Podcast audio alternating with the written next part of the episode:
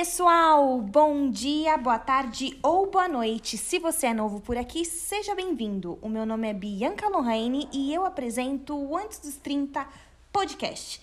No episódio de hoje, nós temos um oficial e sim, eu estou gravando face to face.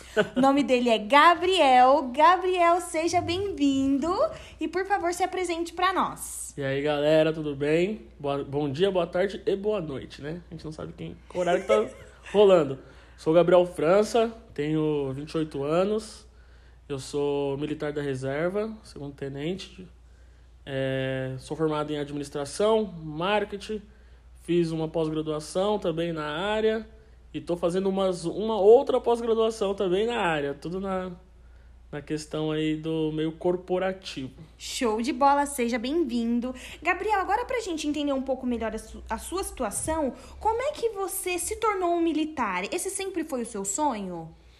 Bom, eu tenho contato no meio militar desde novo com a minha família, né? Alguns tios, os meus avós por parte de. Meu, tanto minha avó quanto meu avô, por parte de, de mãe, eles trabalhavam no, no exército. A minha avó trabalhava na auditoria militar e o meu avô era capitão do exército, né? E aí, quando na minha adolescência, um primo meu, que é mais velho, entrou no exército também, e a gente tinha ali aquele contato. E um dia eu falei, pô, acho que quando eu fizer 18 anos, eu vou vou conhecer, né? Pedi uns conselhos pro meu, pro meu avô, pro meu primo e ingressei no, no serviço militar obrigatório. Uhum né? Eu me alistei, fui dispensado, fui jurei bandeira, isso tudo, fiz todo o processo e fui dispensado. Só que na minha, quando eu era criança, moleque novo, eu fazia um curso de administração na ETEC. E esse meu primo falou para mim, falou, ó, no exército tem um modo de você entrar que não é pelo serviço militar obrigatório. Você vai lá e faz o, o uma prova e se você passar nessa prova, eles te chamam para você trabalhar no exército. Eu tentei, não consegui. Isso dentro de um, um período muito curto, assim. Eu me alistei no mês 6, no mês 8 eu fui fazer essa prova, não passei. Fui dispensado no mês 10, isso dentro do ano de 2011, 2010. E aí, em 2011, eu consegui entrar no exército por uns trambiques assim do, desse meu primo e do meu avô. Eles me indicaram lá, fez o famoso peixe, né, que a gente chama no, no exército, é o peixe. E aí eu entrei como soldado, lá nos primórdios de 2011, no oitavo batalhão de polícia do exército, lá no Ibirapuera. E foi legal, foi interessante, uma experiência muito boa lá.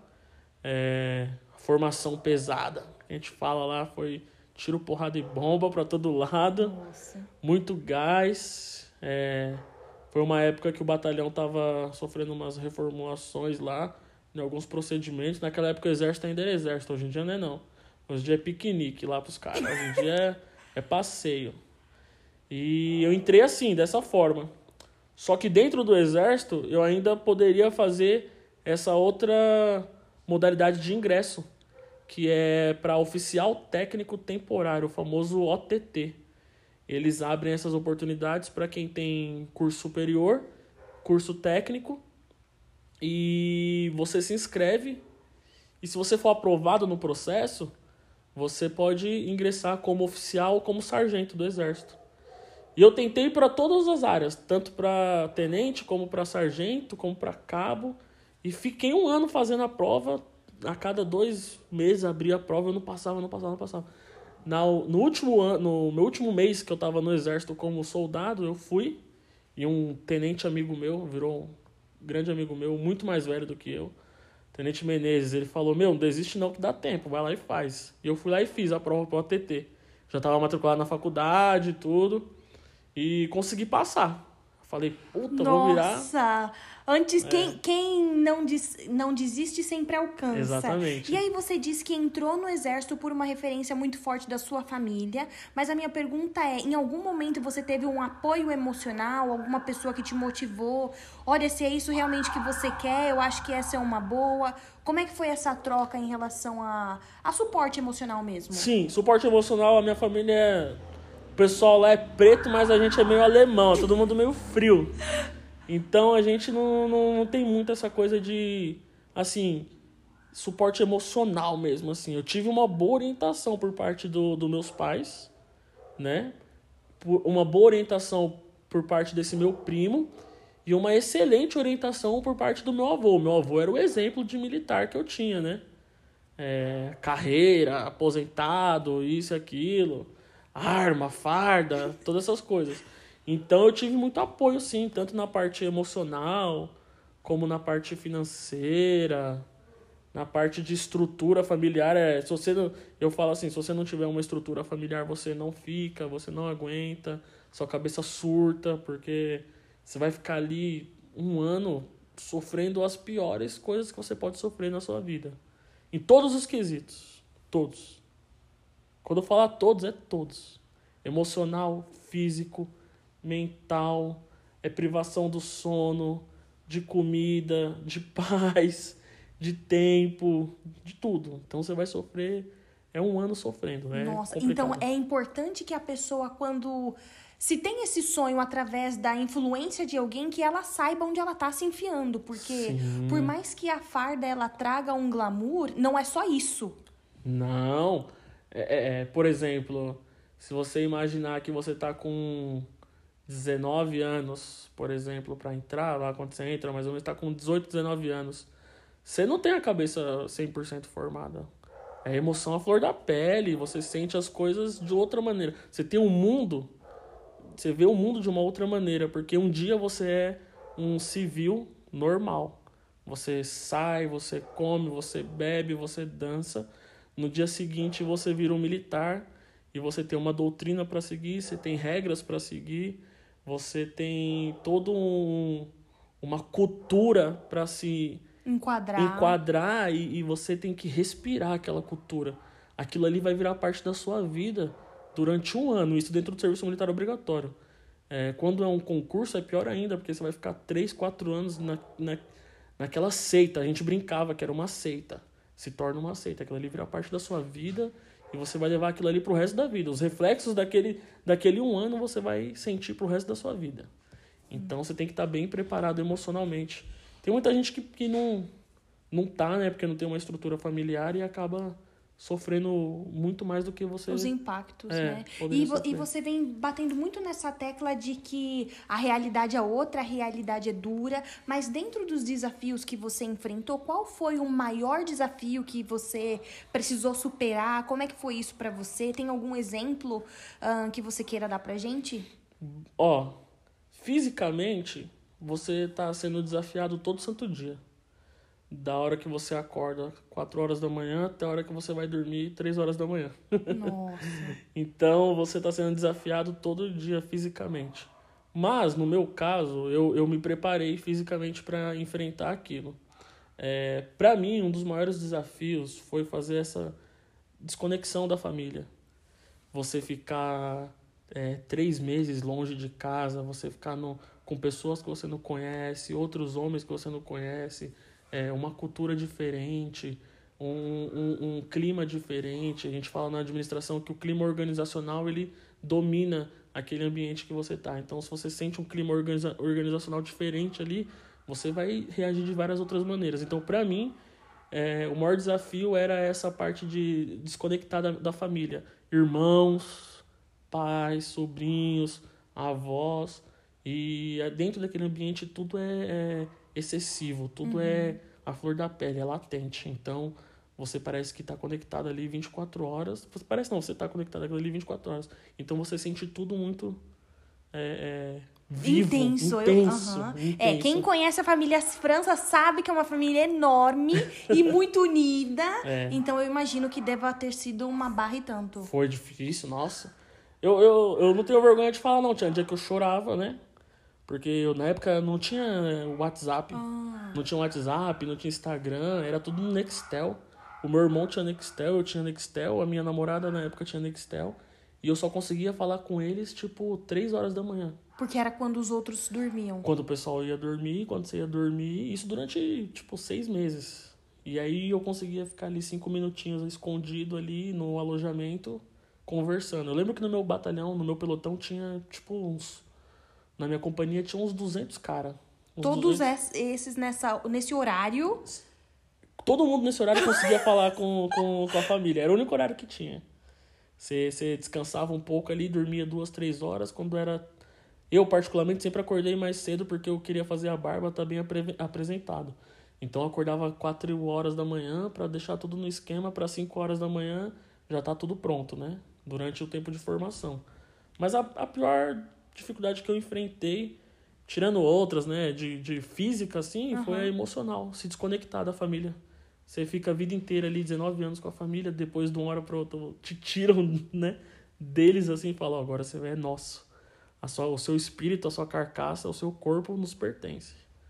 Caramba, isso é muito forte, isso é. é muito forte. E aí, mesmo você tendo se entregado tanto para a vida militar, você ainda assim foi contra a maré e se formou é, na faculdade, se, é, se, focou bastante na vida corporativa. É, como é que você chegou nesse mundo corporativo? Qual era o seu objetivo? Dentro do exército, você tem dois caminhos. O caminho operacional, que você vai viver aquilo ali dependendo da formação do cara, do perfil do cara. Tem cara que consegue viver aquilo ali a, o tempo todo, né? Os oito anos que ele tem para servir, os temporários e os de carreira, os 30 anos de serviço. E tem o caminho é, burocrático que a gente fala, né?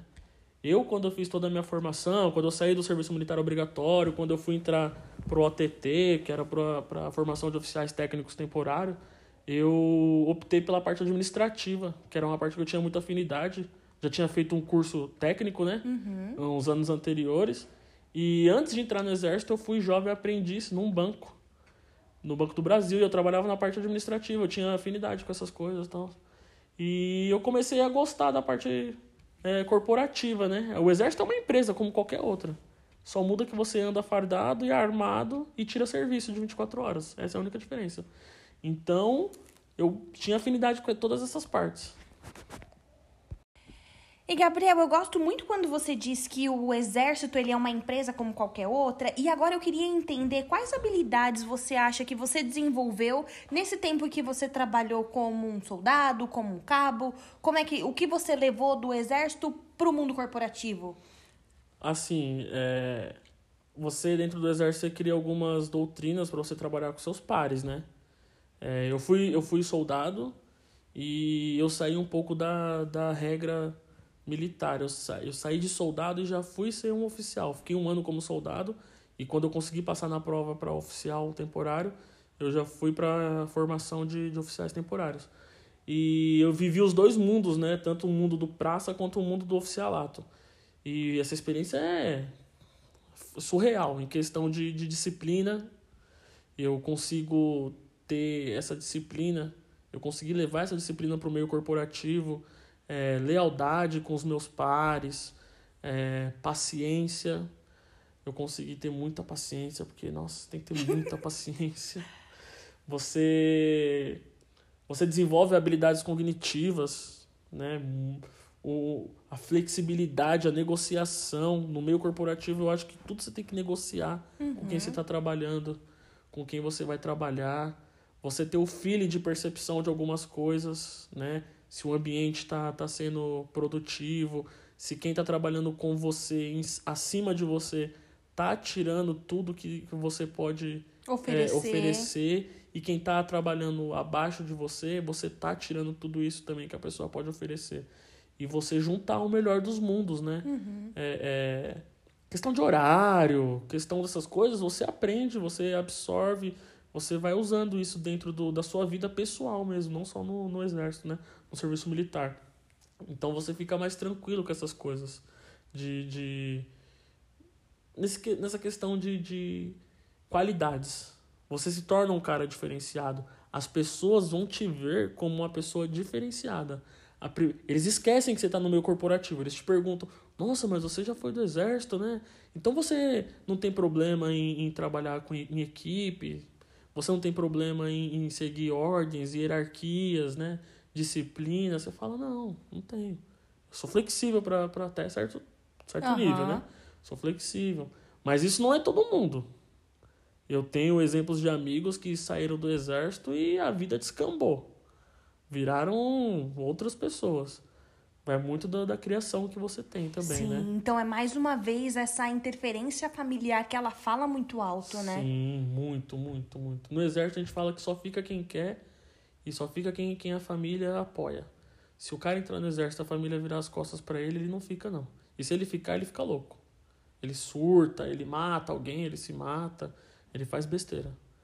A família é a base de tudo. Você tem que ter a, a sua Uhum. família ali estruturando você para você conseguir levantar todo dia e, e tirar o seu serviço, fazer o seu trabalho ali da melhor maneira, né? Caramba, e ainda assim, você relatando toda essa dificuldade, todo. Não é bem uma dificuldade, mas é um desafio, né? Constante. Desafio. Você ainda assim recomenda o, o serviço militar para outros jovens? O serviço militar no Brasil, ele é obrigatório. É o único país que tem o serviço militar obrigatório. É, eu acho que ele não deveria ser obrigatório, ele deveria ser duas vezes obrigatório. eu acho que todo homem e mulher deveria ter passado pelo serviço militar. Tanto para soldado, para oficial, para sargento, seja lá o que for. Porque dali você vai tirar experiências que você literalmente vai usar para o resto da sua vida. Para todo para toda a situação da sua vida, você vai conseguir ter um comparativo. Na hora que você tiver com muita fome, você vai falar: "Nossa, eu já passei mais fome lá no quartel. Não era assim. Eu consigo aguentar mais agora. Era pior." Para quando você tiver com muito frio, você fala: "Nossa, eu passei mais frio lá. Então eu consigo passar, eu consigo segurar mais aqui." Então eu acho que é um, um, um, uma medida, um parâmetro que todo mundo deveria ter passado para poder viver o resto da sua vida, dar continuidade à sua vida. Hoje a gente vê o, po- o povo é muito mimimi, muita, muita vitimização. É, você não pode fazer nada, você não pode falar nada, que é tudo, tudo você ofende, tudo você agride. E as coisas não são assim. No, no serviço militar você vai ser ofendido, você vai. Você vai ser agredido, você vai. Mas você cria rusticidade, você cria flexibilidade, você cria resiliência. Foi uma palavra que eu coloquei dentro de mim quando eu entrei no exército, eu não conhecia muito bem e eu não praticava ela, mas eu me tornei uma pessoa muito resiliente dentro do exército. Porque um dia você estava sendo xingado, maltratado pelo cara e duas semanas depois você estava lado a lado dele numa missão, num serviço, num trabalho e um apoiando a vida do outro, um defendendo a vida do outro. Então você tem que exercitar resiliência. E eu acho que o serviço militar obrigatório ele é um exemplo de resiliência pro, pro, pro cidadão. Todo mundo que eu conheço que serviu o exército não reclama, só elogia. Alguns falam mal, mas é porque é do cara já falar mal, reclamar. Mas é, eu acho que todo mundo deveria servir. Bom, fique a, polêmica, a polêmica no ar. É, você pode fazer seu comentário, eu vou ler, compartilhar com o Gabriel. Mas agora vamos partir do pressuposto que a pessoa se interessa pelo, pelo serviço militar, ela quer servir. Ah, tem algum pré-requisito para que ela atenda e possa se alistar e possa fazer essa prova que você fez? Ser brasileiro nato, né? 18 anos. É, homem e mulher, não importa. Homem 1,60m, mulher 1,65m. 1,55m. É, não é divulgado, mas o exército brasileiro ele tem N formas de você servir o exército. É, não é só o serviço militar obrigatório que são para homens de 18 anos. Tem as escolas de formação de sargento, a ESA, que inclusive agora, essa semana, vai ter a prova. Tem a Academia Militar das Agulhas Negras, que é a AMAN, famosa AMAN. Tem uns caras aí famosos aí que passaram pela mãe no governo do Brasil. É, tem as formações temporárias, né, que é durante oito anos. Ele é, ele é parecido com o serviço militar obrigatório, mas é que nem no meu caso, você tem uma formação superior ou uma formação técnica, você consegue entrar no exército e trabalhar dentro do exército durante oito anos, que é o STT, que é o Sargento Técnico Temporário, inclusive acabou essa semana as inscrições. O OTT, que é o Oficial Técnico Temporário, foi o qual eu fiz também. E tem o CPOR, que são para militares que estão na, no período de faculdade e aí eles entram no exército também como oficial durante oito anos. E tem uma, terça, uma quinta também é, opção, que é a SFSEX. É para quem já se formou, quem já tem curso superior, experiência na área de no mínimo um ano. e você vira oficial do exército, você entra no exército, é uma carreira dentro do, do exército, e você pode chegar até gene, é, coronel. É essa formação é na Bahia. Ninguém conhece, ninguém conhece. Só quem já foi militar sabe que existe essas opções. É muito pouco divulgado, é muito restrito.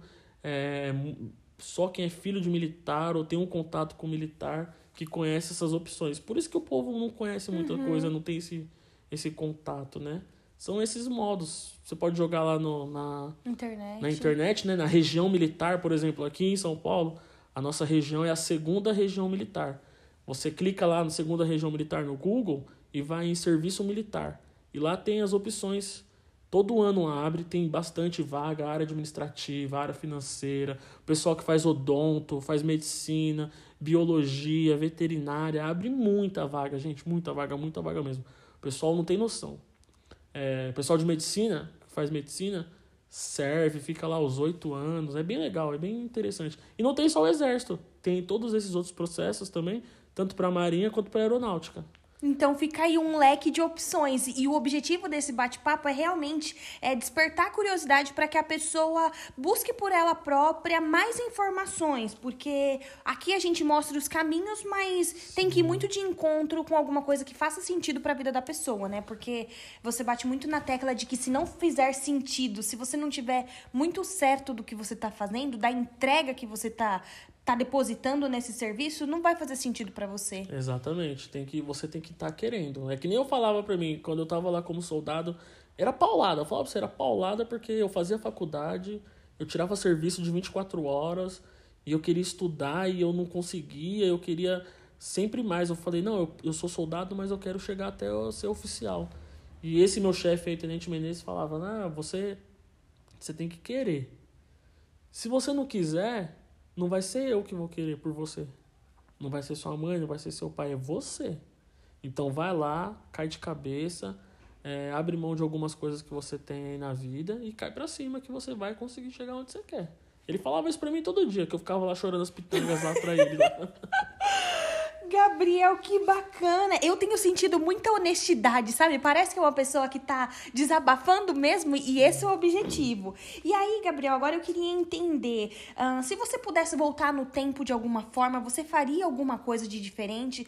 Você se mostra uma pessoa muito grata pelo tempo de serviço, mas tem alguma coisa que você mudaria? Olha, é eu, eu, te, eu, eu agradeço a muita coisa que o Exército me proporcionou. Não financeiramente, assim falando, também.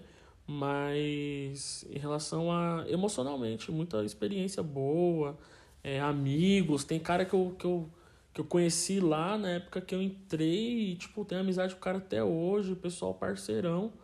E eu acho que eu deveria ter me dedicado um pouco mais, eu poderia ter sido um pouco melhor. A gente sempre acha que, que que deu o suficiente, mas não, a gente sempre pode ser um pouco melhor. Eu poderia ter criado mais amizades, uhum. poderia ter sido mais legal ainda com algumas pessoas, é, poderia ter dado menos mancadas com alguns comandantes, por birra, por besteira, mas eu não tenho muita coisa assim que, que fuja. Uhum. Eu fui um bom militar. Eu tenho, tem amigo meu aí que vai falar que não, que eu sou vagabundo. Mas eu fui sim, o tempo que eu precisei servir, eu servi. É, o que eu precisei, todas as ordens que me incumbiam, eu cumpri, entendeu? Mas não tem muita coisa assim que eu possa falar assim que eu ah, faria diferente. Hoje em dia, analisando, eu era muito novo, né? A gente entra no serviço militar com 18 anos. E aí você vai evoluindo, vai crescendo, Sim. aquilo ali que eu falei, vira uma cultura dentro de você. Então, às vezes, você faz algumas coisas erradas que você acha que é normal, porque você está dentro daquele ambiente ali. Hoje em dia eu teria feito algumas coisas diferentes com, com relação à família, uhum. com relação à ex-namorada, essas coisas assim. Mas foi muito gratificante, foi maravilhoso, assim. Eu recomendo, acho legal. Quando me perguntam as coisas, eu tiro a dúvida da pessoa, mostro, ensino, dou passo a passo. Tem gente aí com 40 anos que eu conheço aí que entrou no exército agora há pouco, um ano atrás, que eu dei a orientação, o cara foi lá e tá lá no exército, 40 anos. Tem amigo meu que tá lá há 40 anos e entrou agora. O cara acha que só pode entrar quando ele tem 18 anos. Hum. É muito, muito mal informado. Hoje em dia precisava de um, de um, de, um, de, um, De uma popularização uma, maior, uma popularização. né? O exército é a força militar mais respeitada no Brasil. Todas as instituições é, militares se, se espelham dentro do, do serviço militar. Mas é muito pouco divulgado. Agora que a gente tem um presidente que foi militar, Uhum. ele chega lá e faz uma par de coisa louca lá e todo mundo generaliza, acha que todo militar Uhum. é, é aquele perfil, isso e aquilo. Não, gente, é o militar ele é calmo, ele gosta de sair, de conversar, de beber, ele, ele, ele tem a família dele, ele sofre, ele chora, entendeu? É um, um ser humano normal. A gente fala que você, depois que você cumpre o seu serviço militar, você vai tirar aquela farda. Mas só a farda física, a farda mental ela sempre vai continuar em você. As doutrinas, a gente costuma muito falar isso, as doutrinas. Eu servi no batalhão que era de polícia do exército, era o batalhão, é um dos batalhões que mais se tem doutrinas, que mais se tem regras. É um batalhão que você mais, mais se enquadra dentro do serviço militar. Complicado. Que, meu Deus, sem palavras. Ótimo. Eu, eu gosto assim de quando a pessoa ela olha pra trás e ela não se arrepende das coisas. Com certeza você poderia ter feito alguma coisa melhor, Melhor. mas você não se arrepende de nada do que você fez. Eu acho que Não. esse é um sentimento muito positivo pra se ter. É, teve, teve uma troca, né? Assim, Sim. eu me propus fazer um- alguma coisa, eu fui lá e fiz. E essa alguma coisa que eu fiz me deu retorno. Aham. Não foi ingrato comigo, assim. Por um tempo, né? não foi ingrato comigo, assim, mas não posso falar mal. Não tenho o que falar mal. Ótimo. É, é disso que a gente gosta e que legal, fico muito feliz. Mas nesse canal aqui, a gente também fala muito sobre os anseios de atravessar o portal da casa dos 30 anos. Ai. Você se apresentou como uma pessoa que tem 28 anos. Os 30 tá batendo na sua porta, como está batendo na minha. Como é que é isso pra você? Como é que você se vê quando você atravessar esse portal? Bom, eu, eu acho que 30 anos é tipo uma divisão de águas, Sim, né, eu tenho o gente. mesmo sentimento. É, a gente estava conversando agora há pouco né, em relação a isso. A, a nossa geração é muito padronizada, seguir alguns padrõezinhos, né? De ah, 30 anos tem que estar casado, com filho, um apartamento e etc, etc, etc. Não. Eu, eu vou atravessar os 30 anos de uma maneira que eu planejei quando eu tinha 19, 20 anos. Que era vivendo a vida da melhor maneira possível, em todos os quesitos. É, não vou me estressar mais, não vou mais. É tipo assim, eu peguei o botãozinho do, do pi, apertei, mas no bom sentido. É, não vou, não vou seguir padrões, não quero seguir padrões, não quero seguir é, modelos. Quero viver minha vida, vou viver minha vida. Os 30 anos vai chegar, dói, é complicado. Às vezes você olha pra trás e fala, puta, eu deixei de fazer muita coisa, ou eu fiz muita coisa que eu não devia. Entendeu? Mas não é aquele bicho de sete cabeças. Eu lembro quando eu tinha 15 anos. Eu lembro quando eu tinha 15 anos eu falava, nossa, com 30 anos eu vou estar fazendo isso, isso, isso, isso. Não fiz nem a metade. Entendeu? Eu- a gente lembra quando a gente tinha 15 anos, né? A gente estudou junto, tudo. A gente lembra quando a gente tinha 15 anos. Então, os 30 anos eu acho que, que vai ser superados. Sim. Bem superado. Bem superado. Sem medo de, de, de bater de frente com ele assim, sabe? Falar, ai, cuzão, cheguei aqui. É sobre isso, Gabriel. Adorei nosso bate-papo. Muito obrigada. E agora, pra Sim. gente encerrar, eu queria que você usasse esse espaço pra indicar algum livro, podcast. O espaço é seu. Bom, o podcast que eu indico primeiramente é o de- Antes dos 30, né? É, eu curto bastante o podcast do- dos caras lá do Flow, é bem legal. Tem também a Vênus, eu, eu, eu gosto bastante do podcast daquelas meninas lá da, da Vênus, Vênus Podcast, do Snyder, Danilo Snyder. É bem legal, ele fala bastante da área militar lá, vai vários polícia, vários militares lá. Livro, vou te falar, confesso, faz tempo que eu li um livro legal. A gente tava conversando aqui sobre livros, eu, eu, eu acho que eu tô meio Don Quixote antes dos 30. Se você ler o Don Quixote, você vai entender o que eu tô falando. Então dá uma lida no Don Quixote. Aí você vai falar, você vai lembrar assim, nossa, o Gabriel França falou desse livro e ele tá. Eu tô na vibe do Don Quixote, quero catar o cavalo, sair andando, encontrar um Sancho Pança pra me fazer companhia, e ver um moinho falar que é um dragão. Essa loucura aí, Don Quixote. Então, livro. ótimo. Ficamos com essas recomendações como lição de casa e encerramos por aqui. Muito obrigada, Gabriel. Valeu, galera. Beijos.